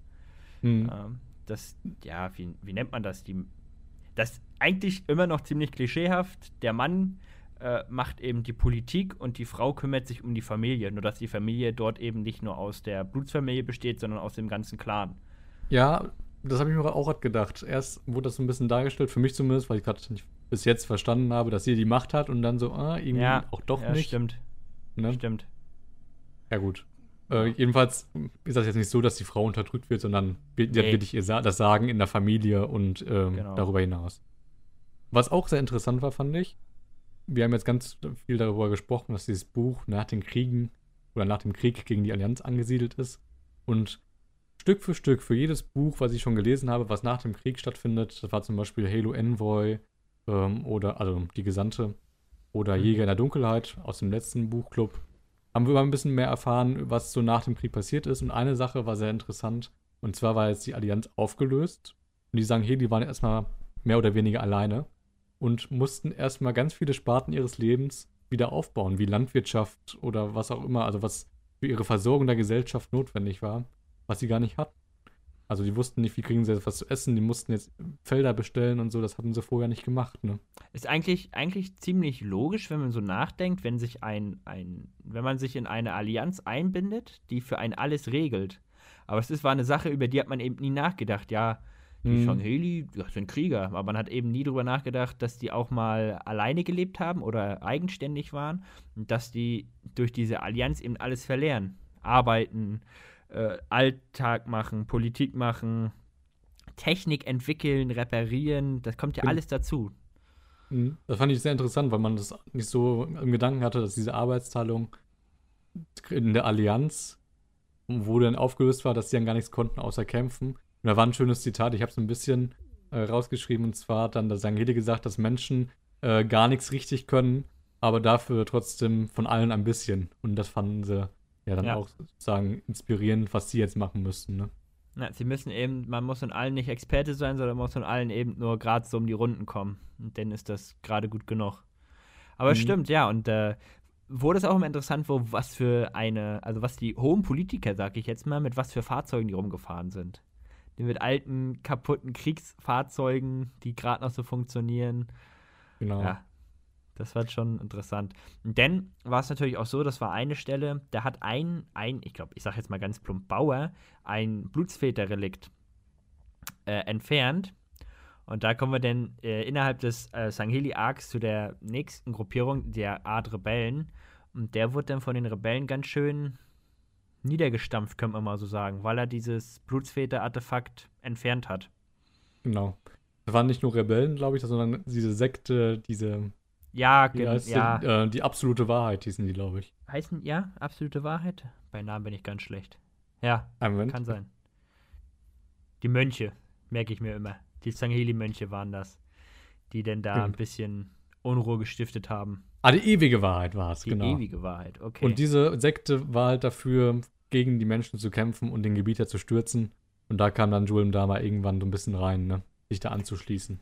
Genau, er kam dann nach einer Diskussion im Rat, wo es eben, wo der Gebieter seinen Auftritt hatte, seinen glorreichen, äh, war, hat sich ja seine Meinung manifestiert, dass er keinen Frieden möchte. Und dann hat er eben einen Weg gesucht, das Ganze umzusetzen. Mhm. Ist denn, ich glaube, in eine alte heilige Stadt geflogen und hat dann dort diesen, den Tempel eben besucht, der, der Mönche. Es sie werden immer als Mönche bezeichnet. Also es müssen irgendwelche alten Religiösen sein. Deswegen haben sie ja höchstwahrscheinlich auch den einen Bauer äh, dem Erdboden gleichgemacht, als er das Relikt der Blutsväter entfernt hat. Mhm. Genau. Und da Den- haben wir auch so ein bisschen die Motive kennengelernt, wie ich gerade angesprochen habe, warum da überhaupt kämpft oder gegen die Menschheit kämpfen möchte. Einmal das Motiv, weil er nicht vertraut, dass die Menschen den Frieden einhalten und dass dann die Familie gefährdet ist. Hm. Und das zweite, so ein bisschen als Motiv, beziehungsweise was so dahinter steckt, ist, haben wir gerade gesagt, Arbeitsteilung. Die sagen, hey, die sind nur Kämpfer. Äh, Wenn sie keine, nicht mehr kämpfen und Kämpfer sind, dann haben sie nicht so einen Lebenssinn mehr. Das könnte vielleicht auch dahinter stehen. es Und da finde ich, hat es Gulem Dama wieder ein bisschen lebendiger gemacht als Person. Genau, weil er einmal den Aspekt Familie ziemlich in den Vordergrund trifft. Also, das macht er sogar mehr, als ich gedacht hätte, auch so in Erinnerung noch hatte. Es ist gar nicht so ein kleiner Part. Er hat nicht viele Auftritte mit seiner Frau, aber äh, es gab am Anfang immer so ein paar ähm, Punkte, wo er seine Frau mit einbezogen hat in seine Gedanken. Dass er mhm. damit eben nicht so ganz alleine sein möchte, sondern dass er seine Frau immer hier, ist das jetzt gut, nicht. Und seine Frau hat ihn immer wieder eben versucht zu sagen, hier, kümmere dich mal lieber um was Wichtiges, als wie du wieder in die nächste Schlacht ziehen kannst. Und so hinter den Zeilen ist das auch so ein bisschen, glaube ich, das, was äh, in der wahren Welt so ist. Wenn einer Ewigkeiten im Krieg ist, äh, der kann sich ganz, ganz schwer resozialisieren. Also, mhm. das äh, ist so ein leichter Aufzeig, darauf will ich jetzt nicht sagen, aber klar, warum soll es bei einer äh, außerirdischen fiktiven Rasse nicht so sein? Und was auch ganz interessant ist, denn bei den Mönchen, dass dort viele Schiffsmeister werden sie ja immer genannt. Und ich glaube, es kam so ein Satz, ein Schiffsmeister ohne Schiff äh, ist nichts wert. So dann mhm. auch, ne? Ja. Und dann sind sie ja ein Schiff holen gefahren oder gegangen. Ja, genau. Hast und dann, ähm, wie gesagt, kamen die ganzen äh, Waffenlieferungen zu dieser Sekte. Und dann wurde er irgendwann misstrauisch und hat gesehen, dass äh, Telkam, das war der Anführer von der ewigen Wahrheit, ähm, mit den Menschen kooperiert und die Waffenlieferungen bekommt. Das hat er vorher nicht mitbekommen. Und dann hat er so gedacht, wir kämpfen noch gegen die Menschen und jetzt kooperieren wir mit ihnen, indem wir Waffen kriegen. Hat dann so ein bisschen beobachtet, was dann geschieht. Im Gebüsch sozusagen im Hintergrund. Ähm, und dann wurde er dann festgehalten von den Menschen und dann entführt. Ja, da schließt sich der Kreis dann wieder. Genau. Und das war dann der erste blinde Passagier, den du angesprochen hast vorhin. Genau, der erste blinde Passagier, den ich angesprochen habe. Und da, das wird gar nicht so viel thematisiert, muss ich sagen. Ich hatte es mehr in Erinnerung. Aber es ist ziemlich interessant, wie du äh, siehst, wie er erst dagegen ankämpft oder eben versucht, die, die seine, wie nennt man das, seine Zelle auseinanderzunehmen und gegen mhm. jegliche Kommunikation war. Aber sobald er einmal mit, wie hat er ihn immer genannt, Felice? weil er durch seine, durch seine Mandibeln das nicht richtig sprechen konnte. Ja, er wollte Felice. Philipp sagen und Felice und dann genau. wurde das auch zurückgesagt, du Felice, den willst du sprechen? Genau, BB hat ihn dann auch mal schön verarscht. Felice, den willst du? ganz, was mir gerade ja. einfällt, blinder Passagier ist falsch. Also blinder Passagier heißt ja, äh, man weiß nicht, dass er drauf ist, aber Stimmt. er wurde festgenommen. Nicht, dass ja. man das jetzt falsch versteht. Also ein Anhalter. Ja, ein, ein Führter schon, gefangen. ein, ein unfreiwilliger Anhalter. Ja. Äh, genau, und sobald er einmal mit Philips eben gesprochen hat, weil Philips kann fließend Zangheli, äh, hm. wollte ihn immer widersprechen. Das fand ich auch, äh, hat so ein bisschen eben gezeigt, wie der, ja, der hohe Schiffsmeister gebrochen wurde, denn durch diese Quarantäne oder durch diese Einfärchung. Ja, genau, dass er die ganze Zeit isoliert war, er wollte ja. nicht sprechen und dann hat er nach diesem einen Typen gegriffen, der seine Sprache spricht. Na, genau, der auch, der eben auch äh, aus Fleisch und Blut bestand. BB hat es ja auch versucht, aber ich glaube, da hat er nicht so Bock gehabt drauf, mit hm. einem Cubic-Würfel zu sprechen. Was auch sehr interessant war, man hat dieses Buch und jetzt auch in dieser Szene, wo er in, das, ähm, in der Zelle war, mitbekommen, was die Sangili so gelernt haben von den Menschen. Er konnte jetzt die Sprache nicht komplett, aber er hat sich merken können, ähm, ja, was für Wörter genannt werden und welche Emotionen dahinter stehen. Und dann wurde auch öfters Holzi gesagt und man hat oder er hat mitbekommen, dass es ist irgendwas Wichtiges, wo aber auch sehr viele, sehr viel Wut hintersteckt. Und das hat er so richtig aufgefasst und hat scheinbar ein sehr gutes Gedächtnis, dass er sich Wörter merken kann, die er nicht kennt, einer anderen Sprache, aber auch seine Bedeutung dahinter. Ich glaube, Isolation macht auch äh, ziemlich aufnahmefähig. Kann ich mir echt gut vorstellen, wenn du da so alleine drin hockst, vor allem in der Zelle, die auch gar nicht für dich gemacht ist. Ne? Es ist ja ein Menschenschiff. Das heißt, der, der, hm. Der ist 2,40 Meter groß, 2,50 Meter. Wiegt, ich weiß nicht, wie viel wiegen die. 300 Kilogramm?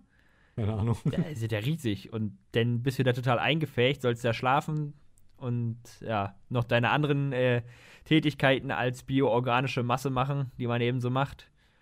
Ja. Und dann, ich weiß gar nicht, haben, war das währenddessen er auf dem Schiff war oder war es nachdem er denn äh, überführt wurde zum Oni, dass sie auf St. Helios ein Treffen mit dem Gebieter hatten? Hm, doch, die hatten, genau, die hatten den noch, äh, noch in, der Zelle. Und ja. dann waren sie irgendwann auf St. Helios mit dem Transporter, um den Gebiet jetzt äh, zu treffen. Nämlich da kommt ein anderer Charakter noch dazu, zum dem Trupp, nämlich Lord Hood. Den kennen wir aus Halo 2, aus der, ja, ja. Aus, bei dieser ja, ist das Medaillenabgabe. Ich kann jetzt nicht sagen, wie, was es bedeutet. Oder wie man es nennt. Der Ehren. Ja, ja, ja, der Ja, Ehrung. diesen- Diese Ja. Ehrung, genau, in Halo 2 ganz Ja. am Anfang. Oder, Oder Halo Er 3. hat ja auch dem, Achtung. Spoiler, er hat auch in Halo 3 dem Gebieter die Hand gereicht. Die Szene kommt Ah, auch in diesem Buch vor. genau, Ne? die Szene kommt auch im Buch vor, genau. Genau. Aber am Anfang haben die sich erst getroffen, haben ja so eine Art Frieden erstmal geschlossen. Und dann wurde dann auch gesagt, ähm, wenn ihr irgendwelche Sangeli habt, lasst sie frei. Und Lord Hood wusste nicht, dass einer auf dem Schiff gefangen ist. Genau. Und deswegen genau. wusste man, dass Dulem Dama noch da, da ist. Ach, stimmt, ja, genau, das, genau. Und dann wurde ja, ähm, ich fand die ganze Szene aber auch sehr schön, dass das Ganze, also es war nicht das ganze Kilo Five Dream dabei, es war, glaube ich, äh, Osman natürlich als Anführerin und äh, Phillips war dabei und ich glaube Naomi gar nicht. Oder? Ich glaube auch nicht. Es waren nur drei, ich glaube Phillips, Osman und Lord Hood.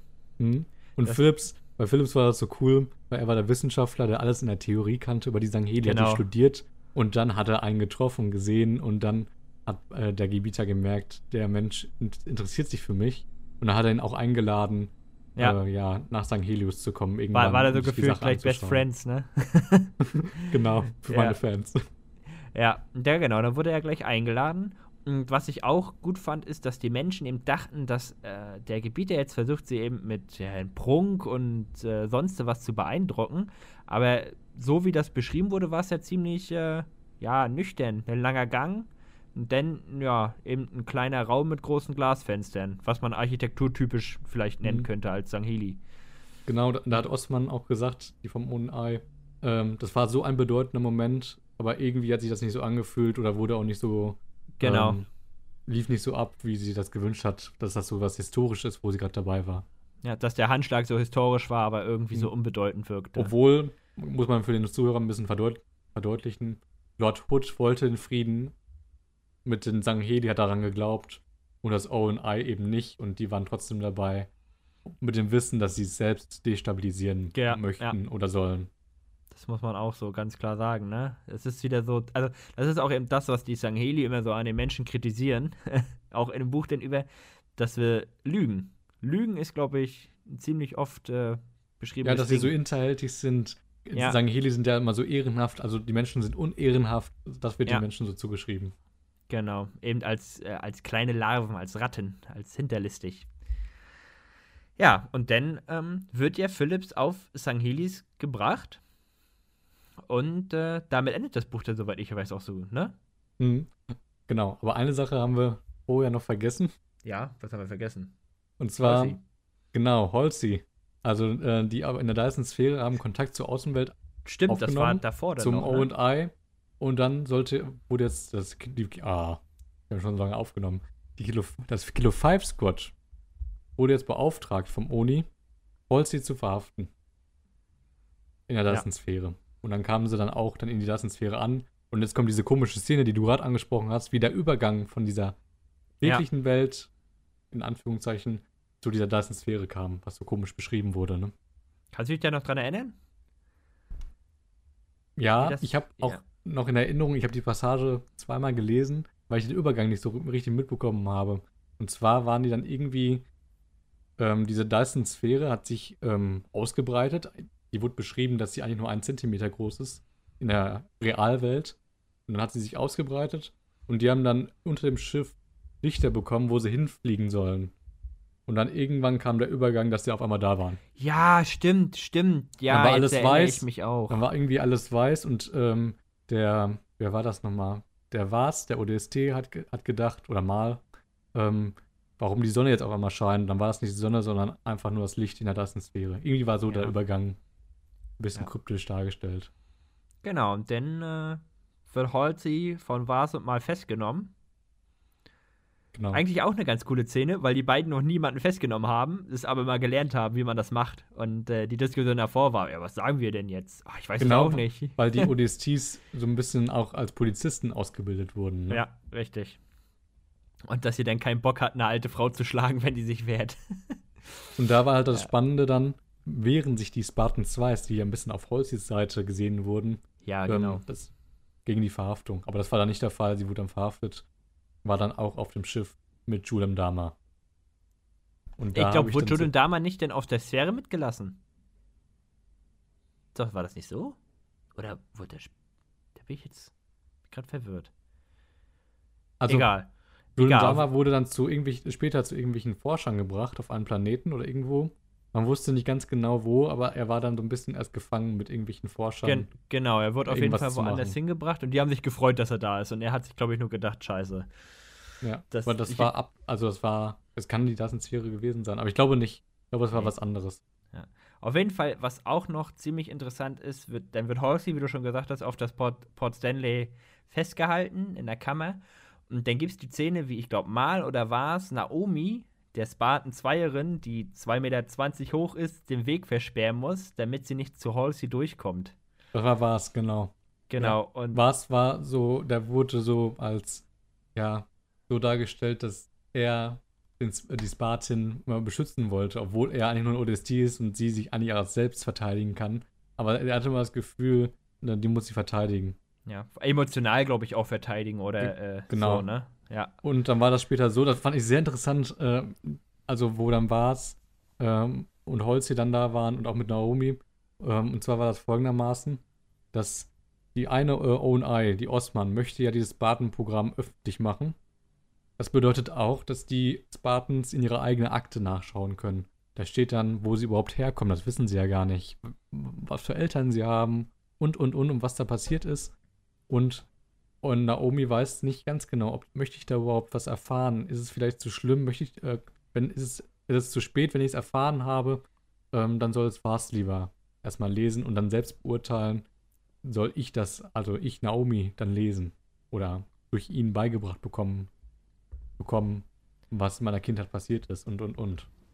Fand ich dann sehr interessant, dass dann der ODST für sie reingeschaut hat und dann auch schlimme Sachen erfahren hat und ja, so ein bisschen erfahren hat, was Holzi gemacht hat und was für Konsequenzen das hatte. Und er konnt, der konnte die Akte gar nicht so richtig am Stück lesen. Und ich glaube, wenn der Leser bis dahin keinen Hass auf Halsey hatte Mhm. und das Spartan 2 Programm nicht schlecht fand, da hat er es, glaube ich, nach diesen, diesen menschlichen Reaktionen von Vars äh, ziemlich gut nacherfunden, äh, nachempfinden können, Mhm. weil man zu Vars nochmal eine andere Bindung hatte als zu Mendes zum Beispiel. Wenn man nur das Kilo 5 Buch gelesen hat jetzt.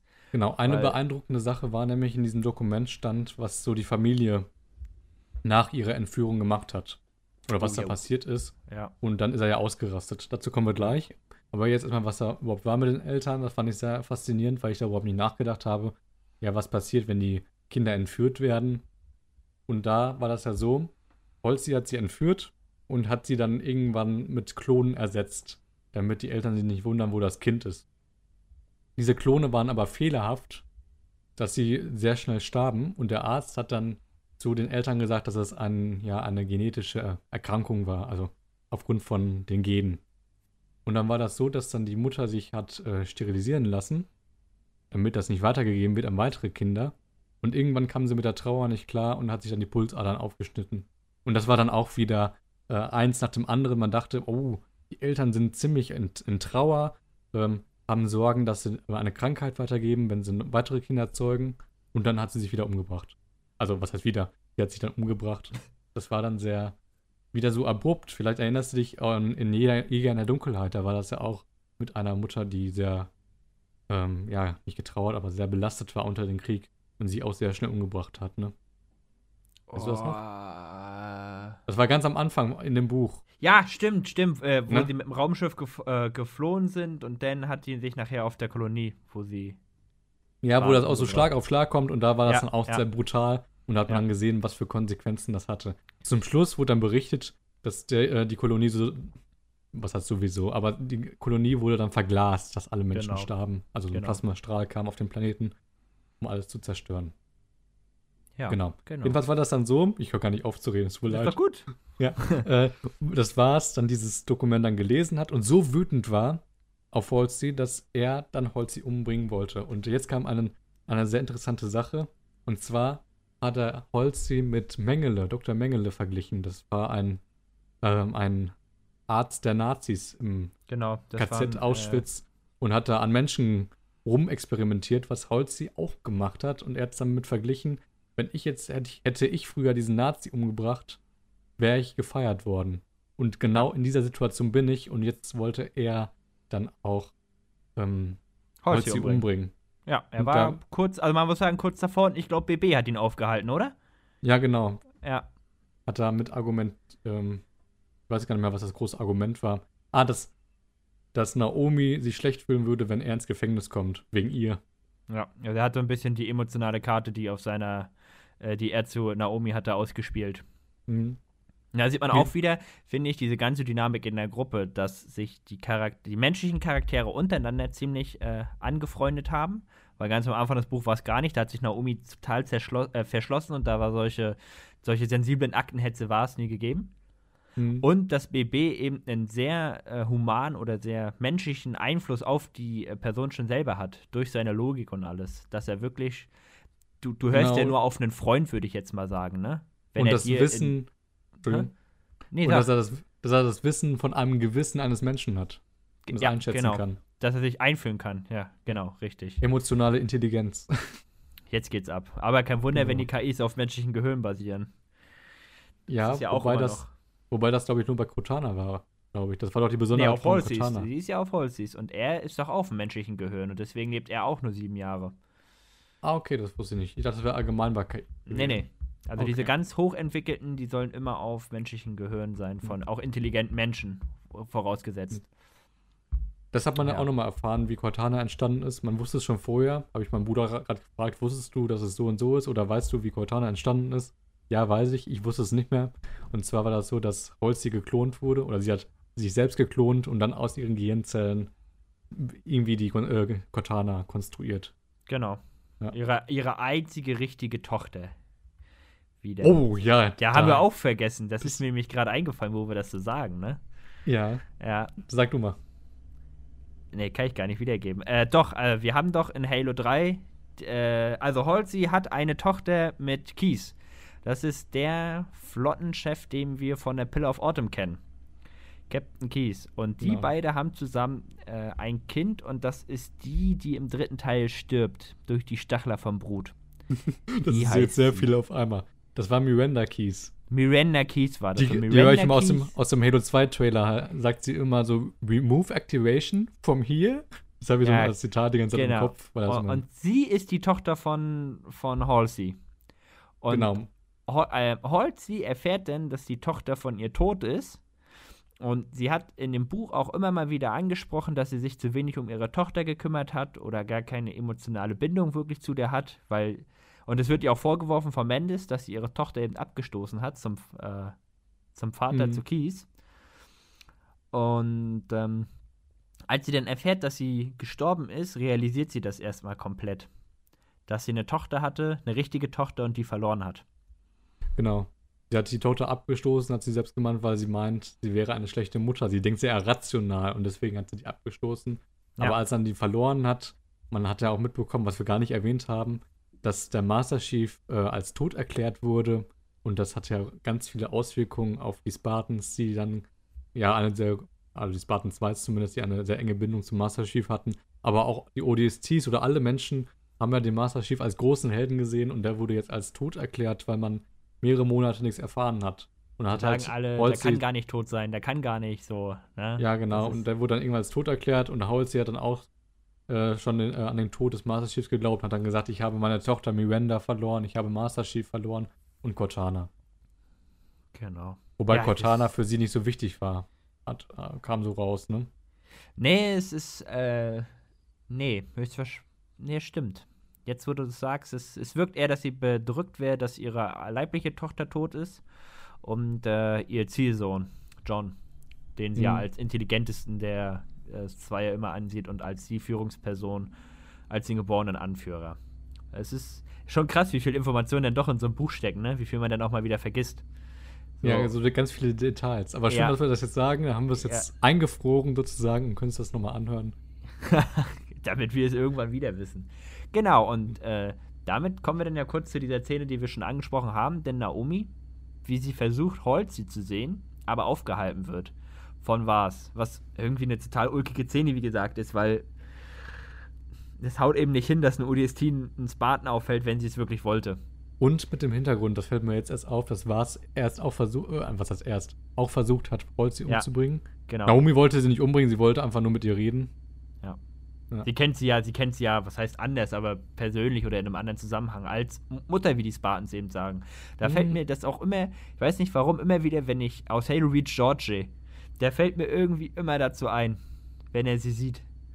Äh, der hat ja auch so eine ganz äh, mütterliche Bindung zu ihr. Ja, wobei ich das nicht verstehe, weil er war doch Spartan 3, oder nicht? Hier auf Reach? War nee. nicht? Nee, nee, er ist Spartan 1er, soweit ich. Also er ist. Er, er, das, jetzt, jetzt sind wir wieder in Zwickmühle. Jetzt. Er wo, hat sie ihn doch gefragt, was er mit ihrer Rüstung gemacht hat. Ah, okay, dann war er, glaube ich, als Spartan besonderer. Ein besonderer genau, er, ja, im genau. Vergleich zu den anderen. Aber die anderen waren Spartan 3, ne? Dreier, ne? Auf Reach. Nein, die waren auch Zweier. Ja? Das okay. waren alles Zweier auf Reach. Okay, jetzt oute ich mich scheinbar als. Re Guck mal, Reach ist, Reach ist doch vor Halo, Halo, äh, äh, Glasslands. Weit davor. Mit Reach hat doch der ja. ganze Halo-Allianzkrieg angefangen. Nee, vorher schon auf Harvest. Ja, okay, auf Harvest. aber da, da war das zum ersten Mal, dass nicht nur irgendwelche verschollenen Nachrichten zu sehen waren, sondern dass man mal richtig Frontkontakt okay. hatte. Okay, gut. Ja.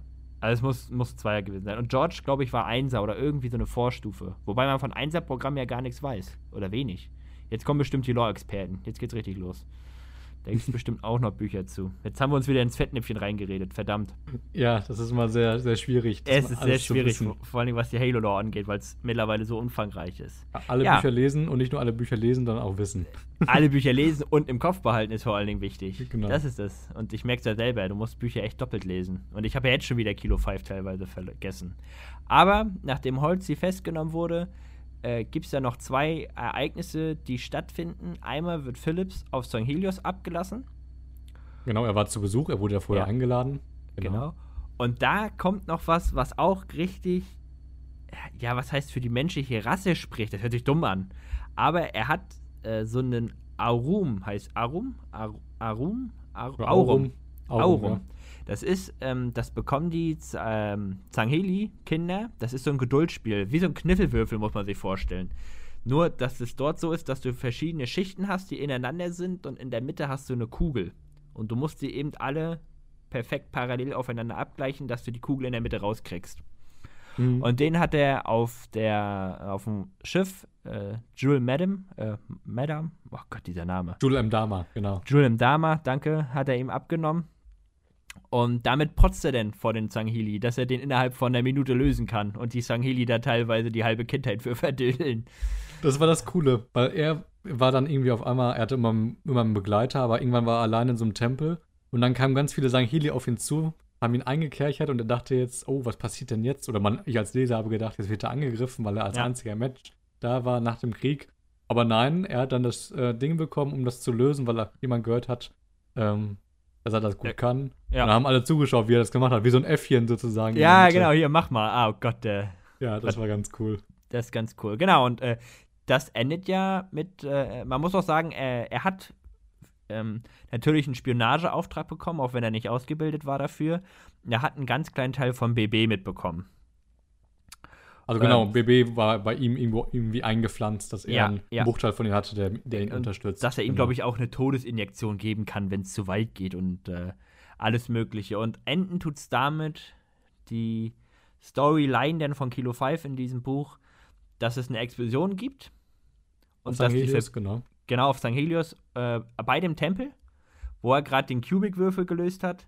und äh, ja, das kenne ich das Aurum. Äh, und äh, denn verlieren sie die Verbindung zu ihm und es ist richtig, richtig Aufregung.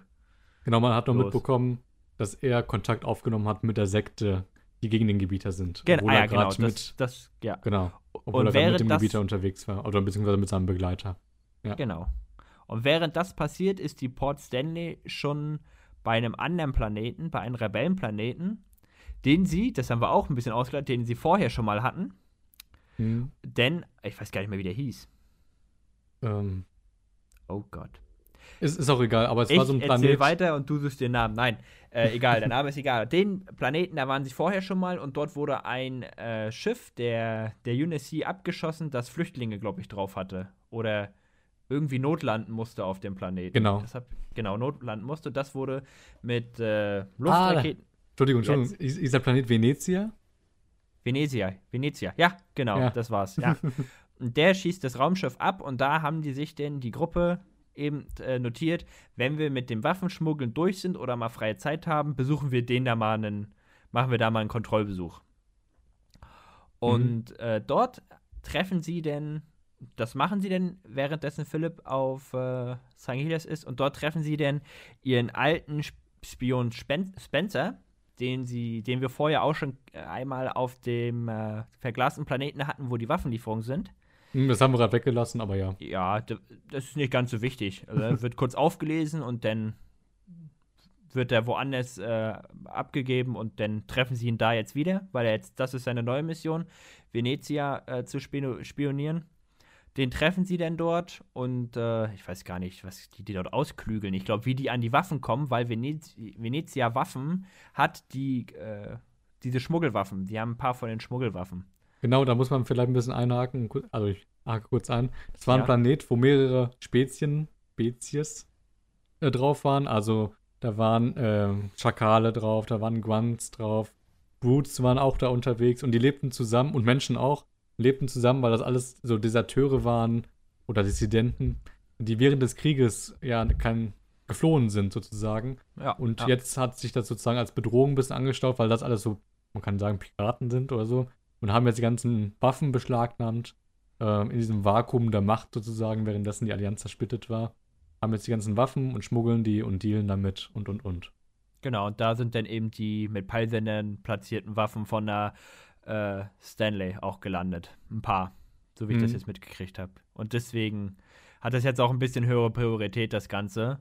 Erst nur eine Randnotiz und jetzt etwas höher, weil wenn da Waffen sind, die markiert sind, dann muss da ja auch eine Verbindung mit den Sahili herrschen. Genau. Ja. Und was wir auch noch vergessen haben, das ist nämlich der zweite Per Anhalter, den ich auch noch angesprochen habe, dass die Stanley noch ein äh, Schiff, das unter ein Raumschiff, was äh, zu St. Helios unterwegs ist, äh, abfängt. Das ist ein kleiner Frachter, der von Brutz gesteuert wird, in dem ein äh, Ungoi, äh, Ungoi, lol, garantiert kein Ungoi, ein äh, Huragok drin ist.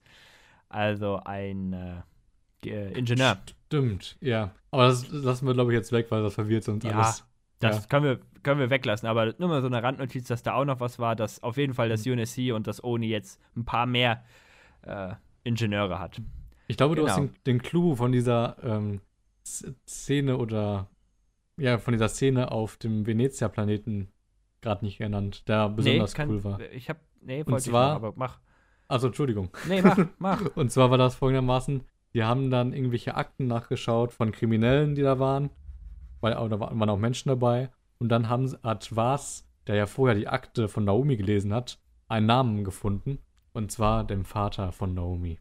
War das also, schon in dem Buch? Okay, gut. Das war schon in dem, Bu dem Buch. Okay, ja, genau. gut, weil äh, das wusste ich nicht, ob das jetzt schon ist, weil wir ja jetzt nachher auch noch darauf zu sprechen bekommen, wie du die Story weiter vorstellst. Gut, gut.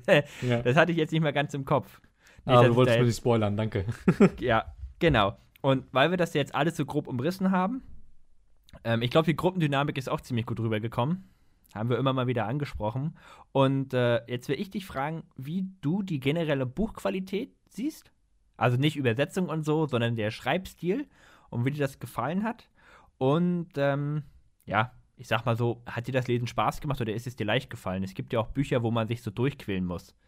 Ja, also ich muss sagen, leider muss ich das sagen. Es mhm. war für mich nicht vom Buch her eine Qual, sondern vom Lesen an sich, weil ich momentan sehr viel unter Stress bin und dann nebenbei noch lesen. Das ist so eine Konsumart, die ich so mag, anstatt einen Film zu gucken, den man einfach. Man muss sich mehr konzentrieren, lässt. ne? Ja, genau, man muss sich konzentrieren, aber wirklich offen sein dafür. Aber Ey, Buch an ja? sich fand ich das schon ziemlich gut. Der Anfang war ein bisschen trocken, wie gesagt, sie suchen auf der Dyson-Sphäre stundenlang nach Nahrung. Ja. Und ja, ich war noch nicht so geduldig und habe das dann durchgezogen, aber das fand ich dann am Anfang bisschen langweilig. Aber wo es dann so ein bisschen mit Lucy losging und so, war es ziemlich cool. Und ja, und später auch mit Vars, mit, ähm, mit Vars, der ODST, der sich, ja, der das Spartan-Programm, äh, genau, der sich in Naomi verliebt hat, kann man fast sagen, als Freund und äh, ja, das Spartan-Programm hinterfragt hat. Aber so als Buch fand ich das sehr interessant. Es hatte sehr viele lustige Passagen. Ich habe oft öfters ja, Fotos ja. gemacht von Passagen, ja weil da einfach coole Formulier Formulierungen dabei waren. Zum Beispiel wurde erzählt, dass äh, der Spencer, der Spion, der auf einem Planeten war ähm, und die Sanghedi ausspioniert hat, hat gesagt, ja, es war ein ganz normaler Herbst sozusagen. Und einmal die Woche kam ein Grunt vorbei, um sauber zu machen. Stimmt, ja. Einfach cool. Oder auch ein Easter Egg habe ich auch rausgeschrieben, weil das so cool war. Ähm, Phillips, der Professor, hat ja gehorcht und aus, ähm, auch ausspioniert oder die Funkwellen kontrolliert von den Sangheli und gehorcht, was die so reden. Und dann wurde gesagt, Phillips hätte auch äh, gregorianische Chore, Chöre, Ahmed. Gregorianische Chore hören können. Und das ist ja so, das ist das da Halo-Soundtrack sozusagen. Wurde da so ein bisschen mit eingebaut, ne? Also, Ja. er hätte eigentlich nicht den Sangheli lauschen müssen, sondern hätte auch das, den Halo-Soundtrack sozusagen jetzt übersetzt von Bisschen, mir. bisschen laut. Habe ich gar nicht gesehen, das Easter Egg. Mensch. Ja, nee, Siehst du mal, jetzt, ja? Ich lese das Buch zweimal und mir fällen Sachen nicht auf, mein Gott. Ähm, ja, ich muss, was heißt, dir zustimmen. Also, ich habe mich ja eigentlich in diese Bücher ein bisschen verliebt, weil ich die damals als Teenager gelesen habe. Und ich glaube, ich habe das nicht verblumt oder nicht durch eine rosarote Brille gesehen, aber ich habe mich eben vor allen Dingen in den Story-Arc äh, verliebt, der um die Sangheli ging und um äh, das Kilo 5-Team. Mich hat das so wie dich auch ein bisschen angestrengt, mich da durchzuquälen äh, auf der Sphäre. hm, Das war wie einfach langatmig so. Und da es auch einen ziemlich langen Part einnimmt am Anfang, finde ich. Anfang und Mitte so. Es hat einen ziemlich langen Part auf jeden Fall. Ich weiß gar nicht mal, wo es im Buch war.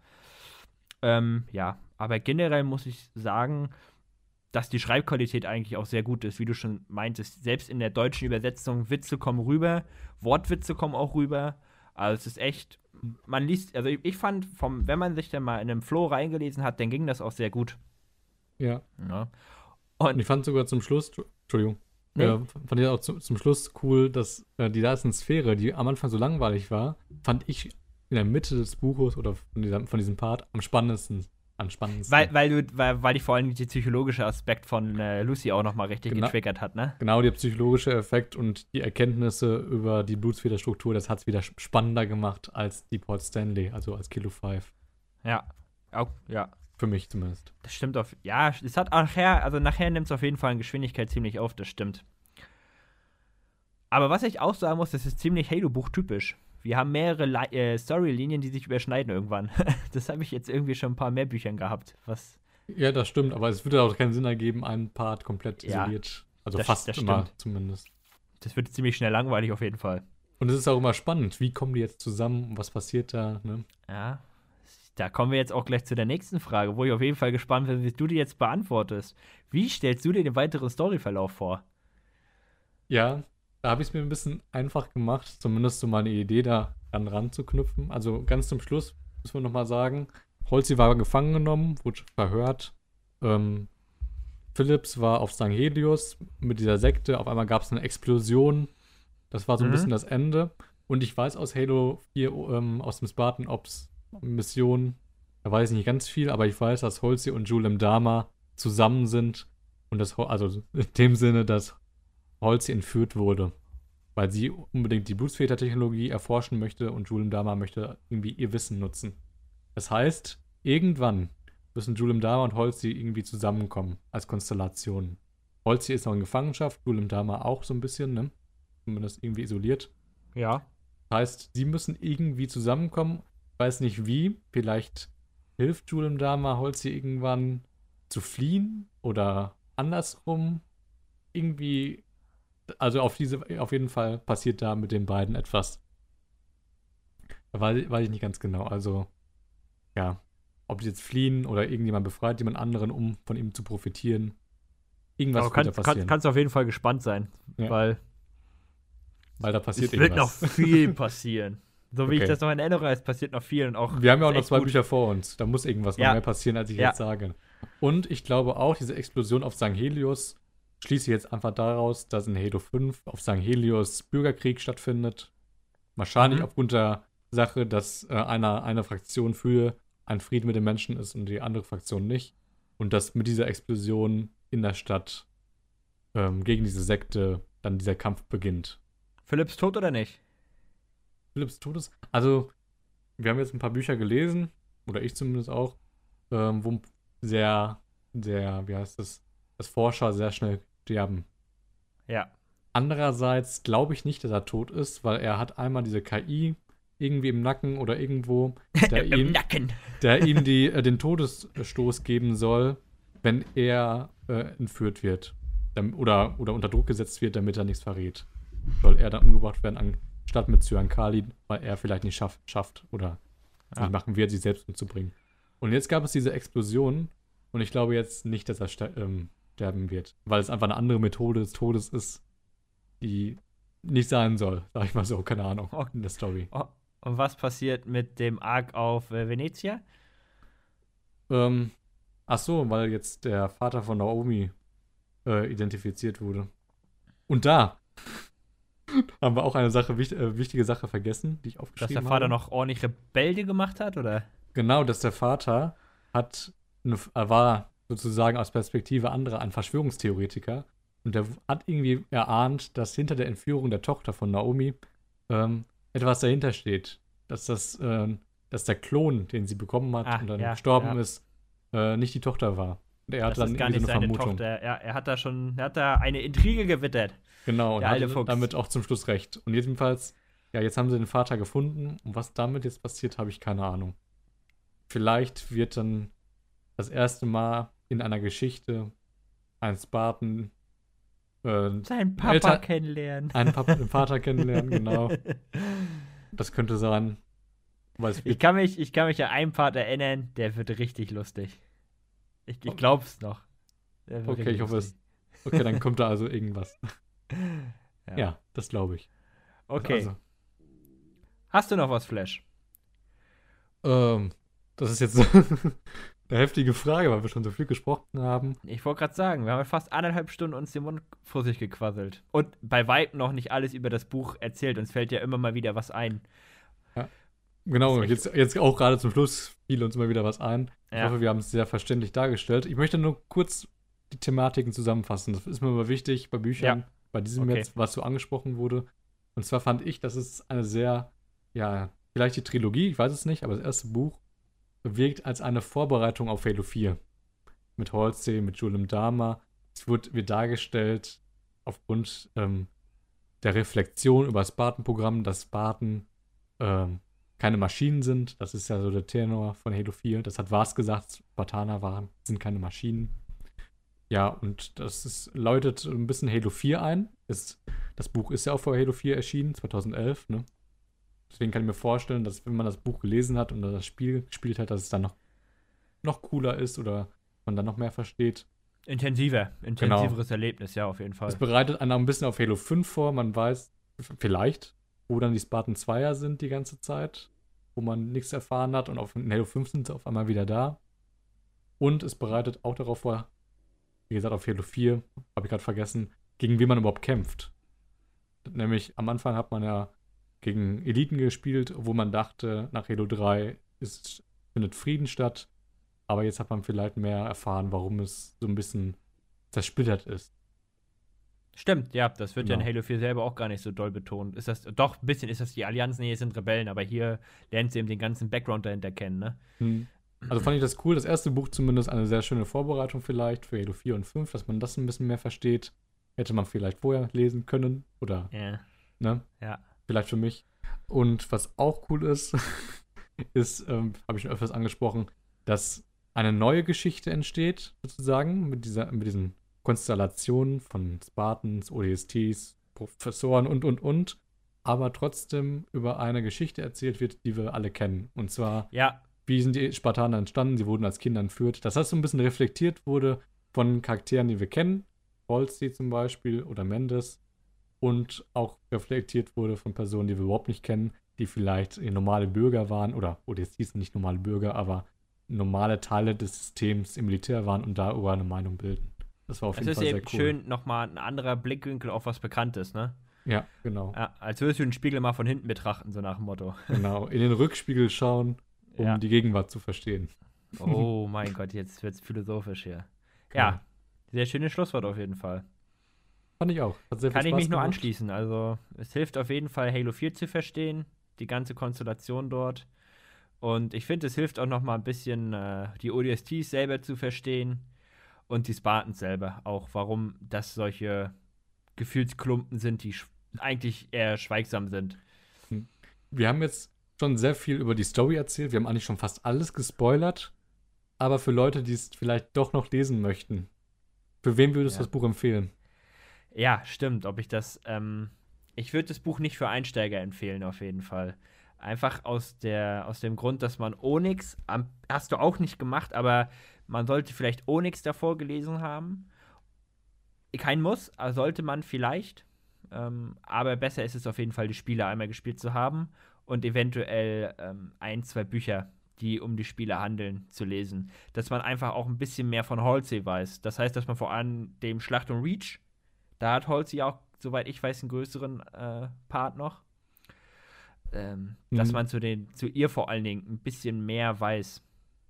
Ja, vor allen Dingen ja. im Buch wird nochmal viel neu, also nochmal erklärt, aber man hat noch einen engeren Bezug zu den Charakteren und weiß ja. ein paar Sachen und man freut sich auch, Sachen wiederzuerkennen. Richtig, und vor allen Dingen auch, dass man, äh, wenn man die Bücher davor liest, hat man ein anderes Bild auf Spartan, als wenn man nur die Spiele spielt. Wenn man die mhm. Spiele spielt, hast du diesen einen, Master Chief, ja, in den Büchern auch primär, aber in den Videospielen kommt nicht, kommt auch rüber, dass er ein, ein stummer Soldat ist, aber in den Büchern ist es eben nochmal, da kommt es viel, viel mehr rüber, also auch brachialer, wie er sich da durchschnetzelt, äh, also durch die Allianzmassen und wie er als Held auch gefeiert wird. Genau. Ja. Also nicht als Einsteiger, sondern wirklich als jemand, der schon ein bisschen auch im ganzen Halo-Universum mit drin ist. Weil auch Dinge angesprochen werden, zum Beispiel die Namen Zangeli, äh, Ungeus, dass man schon so ein bisschen äh, Vorwissen hat, auf jeden Fall. Weil sonst steht man da, glaube ich, wirklich mit Fragezeichen ein bisschen genau. drin. Ja, und du. Sehen wir jetzt auch noch ein bisschen, oder ich, genau, ich habe das jetzt, jetzt auch so eingeschätzt, dass man schon mehr Wissen haben müsste. Wenn man die Spiele sehr gut kennt, vielleicht auch. Wenn man alle Terminals auswendig kennt, auf jeden Fall, dann kannst du es machen. Genau. ja, und mehr über Onyx vorher zu wissen, hätte ich auch cool gefunden, weil ich jetzt nicht so weiß, was da ablief, aber ich werde die Bücher irgendwann vielleicht nachholen. Ich bin auf jeden Fall bei jedem Buch dabei. Ich lese mit. ich muss genau. auch wieder ganz viel auffrischen. Genau, und genau, wir müssen erwähnen, du hast die Kilo 5 Trilogie schon gelesen, hat man schon rausgehört. Ich noch ja, nicht. Ja. Und wir fangen natürlich bald irgendwann auch mit dem zweiten Teil an, dass wir das hier im Buchclub. Ja, wenn ich besprechen. jetzt sage, dass ich den auch schon durch habe, ich glaube, da würde ich geköpft werden. Ne? habe ich aber nicht. Also ich habe ihn durch, aber das ist fast zehn Jahre her. Also, genau. Ich habe noch einen großen Bücherstapel, den ich lesen muss. Aber da kann ich ein Halo-Buch immer zwischendrängen, weil es kommen ja leider auch keine neuen mehr raus. Zumindest ich weiß nicht, ob wir das schon mal erwähnt haben, aber wir haben auf jeden Fall ja schon mal mit dem Verlag, Panini war das, glaube ich, haben wir ja Kontakt aufgenommen und die machen es auf jeden Fall nicht mehr. Genau, die haben alle Halo-Bücher auf Deutsch rausgebracht und jetzt auf einmal nicht mehr mit Halo die ja. Gesamten. Ja, genau. genau. Irgendwann werden wir die nächsten Bücher lesen und hier vorstellen, wie wir es hier gemacht haben. Ihr könnt uns natürlich Feedback hinterlassen auf YouTube, Halo Cluster eingeben oder Cluster Talk dann Spotify haben wir auch, ganz wichtig. Genau, wenn ihr es auf YouTube hört, wir können, ihr könnt es nicht nur auf YouTube hören oder schauen, sondern auch auf Spotify. Und da findet ihr auch eine Folge des Buchclubs, die wir schon aufgenommen haben, nämlich Jäger in der Dunkelheit. Auf YouTube ist es Folge 31 und auf eurer Podcast-Plattform Folge Nummer 17. Also wenn ihr das Buch kennenlernen möchtet, wie wir es hier gemacht haben, dann könnt ihr da reinhören. Mein Gott, du bist vorbereitet. Ich hätte die Zahlen jetzt nicht gehabt. Ich wiederhole es nochmal. Auf YouTube Folge 31, auf der Podcast-Plattform eurer Wahl Folge 17. Auch eine sehr schöne Folge. Bisschen kürzer als hier, aber hier haben wir auch sehr detailliert drüber gesprochen. Und wir waren auch sehr leidenschaftlich dran. Fand ich sehr cool von dir. Sehr gut. Haben wir wieder ein inneres Blumenpflücken, wie immer. Denn hoffe ich, dass es euch auch Spaß gemacht hat. Ja, und bis zum nächsten Bücherclub. Tschüssi. Genau. Und auf Wiedersehen. Tschüss.